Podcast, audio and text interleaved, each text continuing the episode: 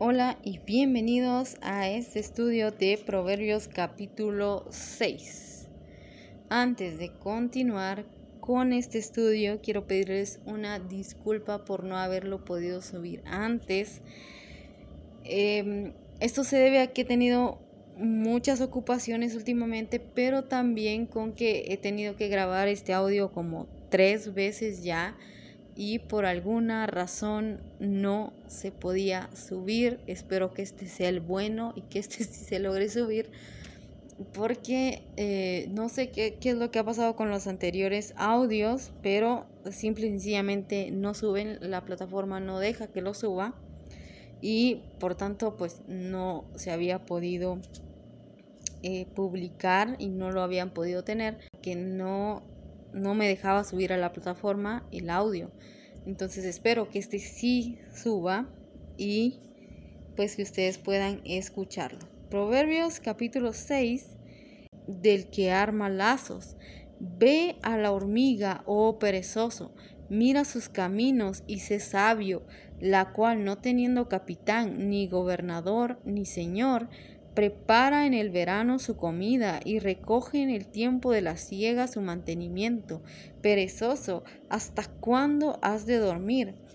¿Cuándo te levantarás de tu sueño? Un poco de sueño, un poco de dormitar y cruzar por un poco las manos para reposo. Así vendrá tu necesidad como caminante y tu pobreza como hombre armado. El hombre malo, el hombre depravado, es el que anda en perversidad de boca, que guiña los ojos, que habla con los pies, que hace señas con los dedos. Perversidades hay en su corazón, anda pensando en el mal todo tiempo, siembra las discordias, por tanto su calamidad vendrá de repente. Súbitamente será quebrantado y no habrá remedio. Seis cosas aborrece Jehová y aun siete abomina su alma. Los ojos altivos, la lengua mentirosa, las manos derramadoras de sangre inocente, el corazón que maquina pensamientos inicuos, los pies presurosos para correr al mal, el testigo falso que habla mentiras y el que siembra discordia entre hermanos. ¿Tomará el hombre fuego en su seno sin que sus vestidos ardan? ¿Andará el hombre sobre las brasas sin que sus pies se quemen? Así es el que se llega a la mujer de su prójimo, no quedará impune ni ninguno que la tocare. Nos va a hablar sobre lo que es el trabajo. El título de este proverbio en la Reina Valera 1960 es Amonestación contra la pereza y la falsedad. No tienen en poco al ladrón si hurta para saciar su apetito cuando tiene hambre, pero si es sorprendido pagará siete veces, entregará todo el haber de su casa, mas el que comete adulterio es falto de entendimiento, corrompe su alma, el que tal hace heridas y vergüenza hallará, y su afrenta nunca será borrada, porque los celos son el furor del hombre, y no perdonará en el día de la venganza, no aceptará ningún rescate, ni querrá perdonar aunque multipliques los dones. Voy a leerlo todo, todo el capítulo, y después lo estaré comentando.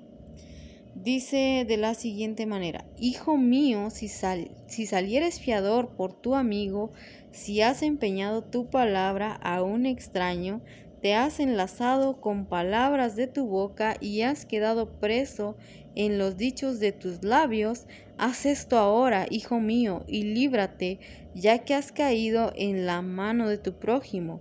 Ve, humíllate y asegúrate de tu amigo, no des sueño a tus ojos, ni a tus párpados adormecimiento. Escápate como gacela de la mano del cazador y como ave de la mano. Guarda, hijo mío, el mandamiento de tu padre y no dejes la enseñanza de tu madre. Átalos siempre en tu corazón, enlázalos a tu cuello, Te guiarán cuando andes, cuando duermas te guardarán, hablarán contigo cuando despiertes, porque el mandamiento es lámpara y la enseñanza es luz, y el camino de vida las reprensiones que te instruyen, para que te guarden de la mala mujer, de la blandura de la lengua, de la mujer extraña. No codicies su hermosura en tu corazón, ni ella te prenda con sus ojos, porque a causa de la mujer ramera el hombre es reducido a un bocado de pan, y la mujer caza la preciosa alma del varón. Los primeros cinco versículos son un principio de educación financiera. Lo que estos versos dicen es lo siguiente. Si por alguna razón han quedado como fiadores en una deuda por cualquier persona, necesitan de manera urgente desligarse de esa responsabilidad. La razón de este consejo se debe a que al aceptar esta tarea automáticamente la persona queda expuesta a la voluntad del deudor, ya que si éste decide no pagar, será él quien tenga que hacerlo, aunque no haya tenido beneficio alguno de la deuda. Por tanto, la recomendación es salir de ese contrato lo más pronto posible y no descansar hasta lograrlo. Existen otros pasajes que hablan de esto mismo, como Proverbios capítulo 11 y versículo 15. También está Proverbios 17, 18 y 22, 27. Voy a leer para ustedes el capítulo 22 y verso 27 para que tengamos una idea de lo que dicen. Ese texto dice, si no tuvieres para pagar, ¿por qué han de quitar tu cama de debajo de ti? Este, ese texto nos dice que si no tenemos para pagar una deuda, ¿por qué nos van a quitar algo que nos es útil? Por lo general, cuando una persona pide un préstamo y cuando le es concedido, tiene que dejar algo en prenda. Cuando tiene un fiador, este Salomón lo que está intentando decir es que esta no es una buena decisión, no es algo bueno prestarse para ser fiador de alguien más. No existe una buena razón o un buen motivo para eh, ser el fiador de alguien, por lo mismo que explica el Proverbios, eh, el Proverbios 6, en donde se nos dice que automáticamente queda expuesto a la decisión de la persona que adquiere la deuda. Si, la, si esta persona decide irse con el dinero y no dejar absolutamente nada para pagar, pues es el fiador quien va a tener que cargar con una deuda de la que tal vez ni siquiera disfrutó, de la que del dinero que tal vez ni siquiera disfrutó, que no le sirvió para nada, sino que simplemente quiso hacer un favor y le salió mal. Eh, y Proverbios 11:15 dice, con ansiedad será afligido el que sale por fiador de un extraño, mas el que aborreciere las fianzas vivirá seguro. Esto es algo bien interesante porque quien no sabe de deudas se preocupa por pagar, está constantemente preocupado porque es lo que tiene que pagar. Pero imagínense que no son ustedes, bueno, mejor dicho, como el texto lo dice, ustedes, ustedes, si ustedes esperan el fiador o la fiador, no sé si se dice fiadora, pero creo que no, no sé. Pero el fiador tiene que tener una propiedad fuerte de decir que no, que no. Entonces, si ustedes quedaran comprometidos a pagar por alguien más, si no paga esta persona, que es la que adquiere la deuda, ¿no estarían ustedes preocupados, ansiosos, afligidos, arrepentidos de haberse comprometido a algo por haber confiado en una persona que al final termina diciendo es que no tengo para pagar o pague usted o o como sea que, se traten y diga, bueno, que, que, la, que, la otra, que la otra persona pague y yo después le voy a pagar a ella. en realidad nunca va a pagar, pero a quien le queda la aflicción, a quien le queda la preocupación y a quienes los bancos o las instituciones a las que se haya prestado van a estar buscando va a ser al fiador, también al deudor, pero en el caso de que el deudor se dé a la fuga, pues es el fiador el que tiene que quedar responsable de estar pagando este dinero. Es por eso que la mejor decisión es simple y sencillamente no ser fiador de ninguna deuda y también de no adquirir deudas. Esto es algo que se va a ver más adelante, pero lo menciono de una buena vez para que eh, no vayan a decir que el texto no dice en relación a ser deudor, sino que si debemos, debemos pagar y si no debemos, debemos procurar no deber nada siempre. Y si alguien nos pide ser su fiador, eh, procuremos no hacerlo. No es una buena decisión. Estos textos mantienen un rechazo profundo por ser fiador de alguien, más y principalmente cuando no se tiene la capacidad económica para pagar la deuda. Este sería el cierre, el resumen de lo que estos eh, tres versículos, de esas tres citas bíblicas, nos están diciendo. Primero hay en estos tres versículos que leímos, que leí, podemos ver eso, el rechazo profundo hacia ser fiador. No se debe ser fiador. Lo segundo es que si no se tiene la capacidad para pagar una deuda, mm, definitivamente menos. O sea, si ya de por sí están diciendo que no, aquí hay un recontra no. No sé si haya una manera más educación financiera. Tratar la manera de tener lo justo, de tener lo necesario y de no meternos en deudas. Lo segundo que nos va a enseñar este texto en relación a educación financiera es el trabajo duro. Aunque todo el mundo necesita tiempo para descansar, lo que este proverbio enfatiza es la importancia que tiene el trabajo. El ejemplo más claro es el de la hormiga, ese texto que leí. Ve a la hormiga, oh perezoso. Quien, esta hormiga, quien no necesita de alguien que lo obligue a trabajar, sino que busca tener lo necesario para ella y su comunidad. Ella sabe que habrán tiempos en los que ya no podrá hacerlo y por eso aprovecha el tiempo de manera productiva. Las hormigas, además de satisfacer las necesidades diarias de alimentación, también almacenan y preparan provisiones para los tiempos en que no puedan salir a buscar más comida. De esta manera garantizan su subsistencia. Siguiendo este ejemplo, a diferencia de una persona perezosa que duerme mucho, debemos aprovechar el tiempo las oportunidades y los recursos que obtengamos en el presente para sufragar gastos actuales y ahorrar lo que podamos para una necesidad futura o bien para una emergencia.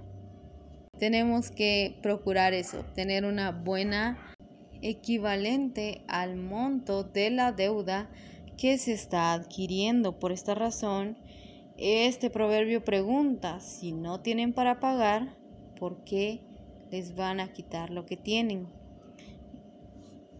No voy a dar mayor explicación del versículo porque eh, no estoy dando el contexto de, todo lo que dice el capítulo 22, sino es únicamente el verso 27 para darnos un poquito más de eh, claridad con relación a lo que el capítulo 6 está diciendo también les mencioné el capítulo 17 y verso 18. Dice, el hombre falto de entendimiento presta fianzas y sale por fiador en presencia de su amigo. Los versos del 9 al 11, al igual que en los versos anteriores, se prioriza el trabajo. Esto se centra en el hombre o mujer perezosa hay dos preguntas. La primera, ¿hasta cuándo dormirás? Y la segunda, ¿cuándo te levantarás? La primera es una indicación a levantarse y ser productivo y la segunda muestra lo mal que está dormir en exceso. Dormir excesivamente en la Biblia significa por lo menos tres cosas. Lo primero es pereza y esto lo vemos en Proverbios 19:15. Este proverbio se refiere a gente que pudiendo trabajar prefiere dormir y esperar de manera abierta a que llegue la pobreza extrema. Es eh, probablemente dirigido a personas que tienen algún tipo de recurso o de comodidad tienen la oportunidad de trabajar, tienen los recursos, tienen lo necesario incluso para, podríamos decir, emprender algo y, poner y ponerse a hacer algo por su cuenta, pero no quieren hacerlo, prefieren seguir disfrutando de su comodidad actual, los recursos actuales, conformarse con lo que tienen y dormir, dormir excesivamente. No solo dormir en el sentido acostarse, cerrar los ojos, estar en una cama, en el sofá, en donde duerman, sino se trata también de esas personas que se duermen para la vida, gente que prefiere pasar todo el día viendo series, viendo películas, jugando videojuegos, ese tipo de cosas que realmente distraen la mente y hacen pasar el tiempo y perder el tiempo, pero que no están llevando a alguien a hacer algo productivo ni a forjarse un futuro, sino que simplemente están eh, pasando el tiempo, perdiendo el tiempo, dejando que la vida les pase y un día pues se van a dar cuenta que si son muy jóvenes y tienen a sus padres, pues un día sus padres mm, ya no van a estar o o un día sus padres van a tomar la decisión de decirle, bueno, ya estás grande, eh, tienes que aprender a, sufragar tus propios gastos y hacer algo productivo en la vida y se van a dar cuenta que tal vez desperdiciaron muchas oportunidades que tuvieron. La pereza hace caer en profundo sueño y el alma negligente padecerá hambre. Otro ejemplo podría ser, como dije, gente que sí tiene recursos, que sí tiene la posibilidad de trabajar y prefiere quedarse sin empleo con tal de ya no tener que levantarse temprano, con tal de ya no tener que esforzarse y de esta manera poco a poco va a ir agotando todos sus recursos hasta que definitivamente ya no tenga nada. Esto es algo a lo que apunta el proverbio 19:15. Lo segundo tiene que ver con negarse a avanzar. Esto está en Proverbios 26, 14. Como la puerta gira sobre sus quicios, así el perezoso se vuelve en su cama. Pero en lugar de salir a buscar un trabajo, en lugar de, no sé, buscar una manera de hacerse de recursos, son personas que no quieren, no quieren hacer nada.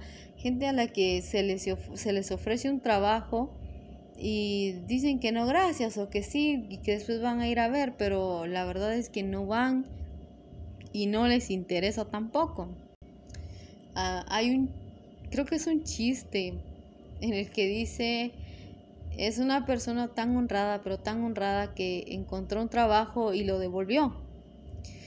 Es más o menos así. Gente que va buscando pero con deseo de no encontrar. Eh, o también aquellas personas que eh, siempre dicen estar ocupadas y que tienen mucho que hacer, pero en realidad no están haciendo nada o todo lo que hacen no tiene no tiene relevancia ni siquiera para ellos mismos, solo es para como lo que vimos anteriormente también únicamente para pasar el tiempo, que el tiempo se vaya y que no los pongan a hacer algo que requiera esfuerzo. Lamentablemente, cuando somos así, nos negamos a avanzar porque queremos quedarnos estancados en lo que tenemos. Este, si, he escuchado también gente que dice, pero si ya nos vamos a morir, o el mundo se va a acabar, o pero si mire cómo están los tiempos, o, o cosas como, pero si me muero y todo, ¿a quién le va a quedar? Y yo otra vez ni lo voy a disfrutar. Y, y no se ponen a pensar en que a lo mejor tienen hijos, tienen familia o simplemente para ellos, no sé, tener una bonita casa, poder tener lo necesario para comer por lo menos tres veces al día, tres tiempos de comida o, o qué sé yo, para poderse, no sé, comprar cosas eh, de higiene personal o yo qué sé, ¿no? O sea, para todo lo que ustedes puedan eh, y sepan qué sirve el dinero. Puedo dar muchos ejemplos pero en realidad no, no es tanto mi enfoque en este momento decir todo lo que podemos tener o adquirir con dinero y con trabajo. Entonces, lo segundo que la Biblia nos enseña de dormir mucho es negarse a avanzar. Lo primero era pereza y lo tercero es pobreza. Esto lo encontramos en Proverbios 20:13. Estas son personas que viendo la necesidad de trabajar no están dispuestos a hacerlo. También aplica para aquellos que fingen hacer algo pero en realidad solo buscan pasar el tiempo. Nuevamente, gente a diferencia de las personas que tienen recursos, que fue lo que mencioné eh, con Proverbios 19:15, a diferencia de estas, estas personas son aquellas que definitivamente no tienen recursos. No ames el sueño para que no te empobrezcas. Abre tus ojos y te saciarás de pan. También quiero repetir lo que dice Proverbios 6:11. 6.11 dice, así vendrá, tu así vendrá tu necesidad como caminante y tu pobreza como hombre armado. Consentir la pereza trae pobreza. Eso rimó. Aunque esta parece llegar de forma abrupta y repentina, en realidad solo son las prolongadas horas de sueño las que la ocasionan. Las personas que duermen mucho, como ya dije, en el sentido de la palabra dormir, dormir, acostarse, cerrar los ojos y dormir profundamente, como personas que duermen en el sentido de solo están perdiendo el tiempo, están haciendo cosas que ni siquiera les benefician en nada. Estas personas de un momento a otro se van a dar cuenta que la vida se les fue, que los años pasaron, que las oportunidades se fueron, que los recursos no existen más y pues simplemente se van a dar cuenta de que algo pasó ahí que los eh, acabó financieramente y ese algo fueron sus prolongadas horas de pérdida de tiempo, de no ser productivos, de no buscar la manera de salir adelante. La pobreza es el resultado de lo primero y lo segundo que vimos. La pobreza es el resultado de pereza, estar consintiendo la pereza. Lo segundo que vimos es negarse a avanzar. Si ustedes no están dispuestos a avanzar y también considero que negarse a avanzar a veces también tiene que ver con que nos aferramos a algo, a una idea o a una ilusión. Por ejemplo, una persona que ha estudiado, que se ha preparado, pero que no consigue trabajo de lo que se ha preparado o de lo que ha estudiado y Tal vez alguien le ofrece un trabajo que no tiene nada que ver con lo que estudió, no tiene nada que ver con lo que se especializó y esta persona dice, no, es que yo no quiero hacer esto, yo quiero tener un trabajo que sea de lo que estudié, que tenga que ver con lo que me especialicé y no está mal tener el sueño, está excelente hacerlo, es perfecto que puedan hacerlo y que tengan esa visión. Sin embargo, cuando nos aferramos a no hacer otra cosa porque estamos insistiendo en quedarnos con lo que tenemos, es muy probable. Y era una reseña eh, que trataba el caso de Mr. Bean. No sé si ustedes hayan podido ver alguna película o reconozcan al personaje. Si no estoy mal, actualmente hay una caricatura de él. Pero yo vi la película, yo vi una película de, de él y es un genio, realmente es una película muy divertida, es muy buena, perdonen por el ejemplo si no les parece Mr. Bean, pero en la publicación yo leí que decía que Mr. Bean es tartamudo y a causa de su problema de habla, la industria cinematográfica no lo quería, lo despreció, lo desechó como actor. No querían tener a una persona con un problema al hablar en sus películas. Él fue rechazado totalmente por la industria. Sin embargo, él buscó su propia oportunidad, él creó su propio programa y a raíz del programa que creó fue que su fama se hizo, eh, voy a decir que se hizo viral en su tiempo, a lo mejor no, no era la palabra y tal vez no es la palabra apropiada, pero se hizo viral ese hombre eh, debido a su programa, se hizo muy famoso y luego entonces ya vinieron sus producciones eh, con películas. Pero imagínense esto, un hombre al que definitivamente le dijeron no, o sea, quizás hasta le llegaron a decir no, no sirves para esto, o sea, no, esto no es lo tuyo. Sin embargo, él buscó una manera distinta de hacer las cosas. Si ustedes han podido ver su película, en la película él no habla, él, él dirá unas tres, cuatro palabras, pero él no habla, él no tiene una conversación eh, exactamente una conversación quizá filosófica, profunda, eh, amena con alguien. No, en la película él solo se dedica a hacer cosas graciosas y esto atrae al público.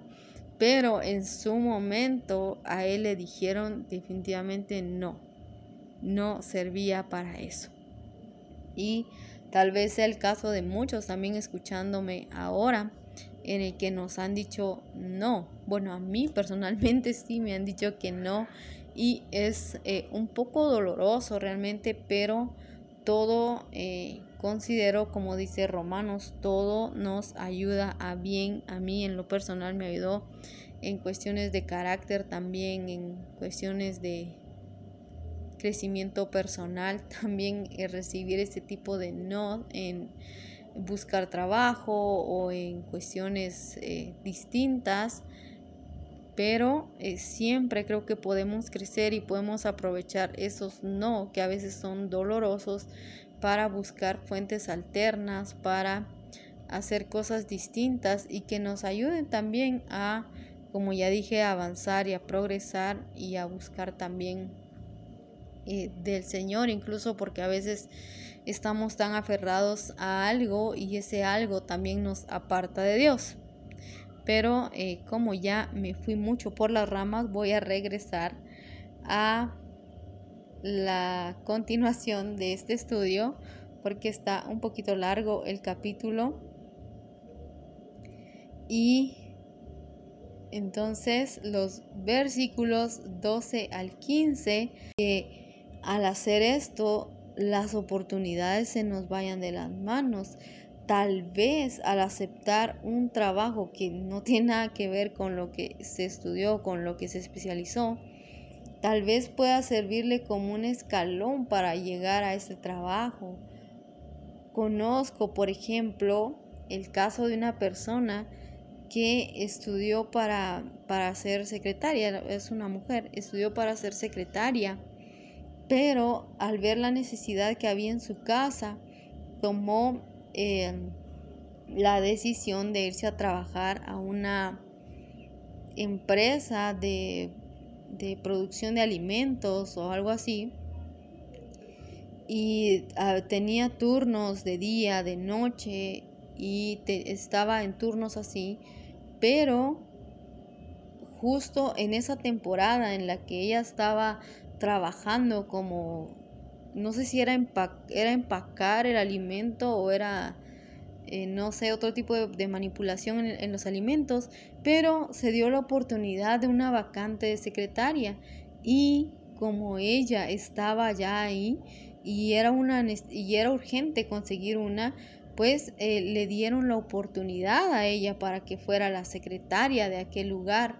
Imagínense eso, ella estaba en un trabajo que no tenía nada que ver con lo que había estudiado, nada que ver con su preparación, pero la necesidad la hizo tomar la decisión de aprovechar esta oportunidad de trabajo y esto la llevó a tener el trabajo que ella había querido, el trabajo que se adecuaba a su preparación. Esto también podría pasar con alguna otra persona, podría pasar con alguno de ustedes si no tienen un empleo. Pero hay personas que están tan negadas y tan aferradas a su profesión que prefieren no tener un trabajo antes de hacer algo que no esté de acuerdo con su profesión o con lo que están acostumbrados a hacer. Negarse a avanzar también puede ser eso. Y a raíz de esto, pues la pobreza llega. Es cierto, yo no voy a negar que nuestros países tienen escasez de empleo, tienen una mala economía, pero esto no significa que realmente nos vayamos a dejar morir de hambre o que no vayamos a buscar la forma de sobresalir. Otro ejemplo también podría ser con esto, hablando del tema de falta de oportunidades y falta de recursos. Bueno, falta de oportunidades. Él eh, hace unos días leí una publicación de Facebook, Salomón hace un cambio, pasa del perezoso al hombre malvado, un ser que vive de la mentira, la estafa y la corrupción, una persona que no sabe lo que significa la honestidad y todo su proceder es traicionero. Además, ama ocasionar problemas a donde quiera que vaya. Dios juzga y castiga a estas personas justamente para detener su maldad. La siguiente sección correspondiente a los versos 16 al 19 dan un listado de acciones que Dios desprecia y el resultado que se tiene de ellas. Hay seis cosas que Dios odia y el resultado de ellas es abominable ante sus ojos. Primero vemos que está la actitud arrogante. Segundo, las mentiras. Tercero, muerte de personas inocentes. Cuarto, el corazón perverso que siempre busca hacer el mal. Quinto, gente que no duda en hacer lo malo. Sexto, los testigos falsos. Séptimo, el que siembra discordia entre los hermanos. El séptimo es el resultado de esta lista, ya que por lo general las personas con alguna o algunas de estas seis características que hemos visto buscan satisfacer su propio ego y se divierten viendo la pena y el sufrimiento ajeno o la vergüenza de también las demás personas. La división entre hermanos en este sentido aplica a una familia como a una comunidad completa, gente que busca que haya separación entre, entre comunidades, entre colonias, entre vecinos, gente a la que le gusta, no le gusta ver la unidad. No sé por qué existe gente así, pero eh, supongo, mejor dicho, sí sé que existe gente así. Por eso es que a Dios no le gusta esto, porque a Dios le gusta que las personas vivan armoniosamente porque a él le gusta que su creación viva en paz. Sin embargo, nunca hace falta alguien a quien no le agrade esto. Continuando, los versículos 20 al 25 nos enseñan que seguir los consejos que los padres dan a sus hijos nos eh, dejan ver primero ambos padres poseen influencia importante en la vida de sus hijos. Segundo, el consejo guía, guarda y acompaña. Tercero, existe un propósito, en este caso está relacionado con la sensualidad tentadora de una mujer, pero en este tiempo aplica para hombres y mujeres. El simple hecho de ver puede prestarse para codiciar la belleza del otro. Esto tiene que ver con personas que a veces ven de una manera eh, bastante, voy a decir, irrespetuosa, tal vez incómoda para la otra persona. No sé si han escuchado esa expresión eh, casi desnuda con la mirada, ¿sí? Casi eh, es una persona que casi puede desnudar a la otra solo con el simple hecho de verla o de verlo, porque hay tanto hombres y mujeres que ven así. Y lo que el texto nos está enseñando entonces es que tanto hombres y mujeres pueden verse tentados a, hacer esto, a ver de manera inapropiada a otro o a otra y codiciarlo. Esto no es correcto. En el capítulo 7 vamos a ver un poquito más de por qué no, pero eh, no está bien codiciar de manera sexual a la otra persona, porque esto ya es eh, fornicar y si son casados pues adulterar. En Mateo, si no estoy mal, Jesús dijo que cualquiera que mira con codicia a una mujer ya adulteró en su corazón. Es lo mismo para las mujeres. Cualquiera que mira a un hombre con codicia ya adulteró en su corazón. Por eso es que el proverbio nos hace esta referencia al simple hecho de, ver codiciosamente ya nos está haciendo pecar. Versículos 26 al 29. Tocante al tema del, del adulterio, Salomón vuelve a dar una amonestación y enfatiza que la persona que se deja seducir se reduce a ser como el alimento de una fiera que sale en busca de su presa. Esto va muy de la mano con el capítulo 7, que es el próximo a eh, estudiar, a ver, a reflexionar, no sé cómo ustedes prefieran llamarlo, pero eh, está más ligado al capítulo 7. La advertencia es clara en los versículos 27 y 28 donde se hace la pregunta, ¿puede alguien caminar o sostener el fuego sin quemarse? ¿Lo han intentado? No, de ninguna manera, nadie haría algo así.